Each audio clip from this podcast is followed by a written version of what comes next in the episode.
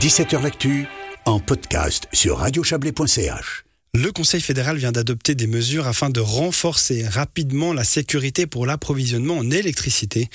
Pour cela, il souhaite d'une part créer une réserve hydroélectrique dès l'hiver prochain et d'autre part construire des centrales de réserve pour les exploiter de façon climatiquement neutre.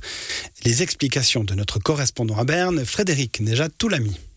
Avec l'augmentation mondiale de la consommation d'énergie et les risques de pénurie, la Confédération veut assurer la sécurité de la Suisse en approvisionnement. Mais dès 2025, les gestionnaires de réseaux européens devront réserver 70% des capacités transfrontalières du réseau pour les échanges d'électricité entre les États membres de l'Union européenne.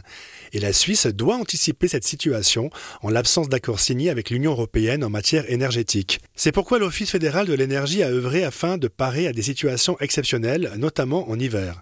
Deux solutions sont proposées. D'une part, mettre en place une réserve hydroélectrique dès l'hiver prochain.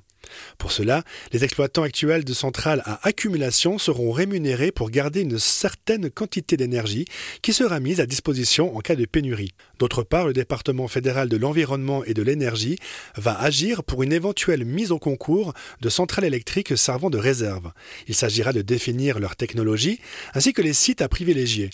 Parmi eux, les communes vaudoises d'Orbe, d'Aigle et de Bé, ainsi que Monté, Colombé, Chamozon et Vouvry en Valais, et la Neuchâteloise Corneau. La conseillère fédérale Simonetta Sommaruga a précisé ce matin que son département va élaborer un cadre juridique pour tout cela, qui sera soumis au Parlement. À noter que la Commission fédérale de l'énergie prévoit aussi la construction de deux ou trois centrales à gaz, destinées à compléter la réserve hydroélectrique de la Suisse, qu'en cas de situation exceptionnelle.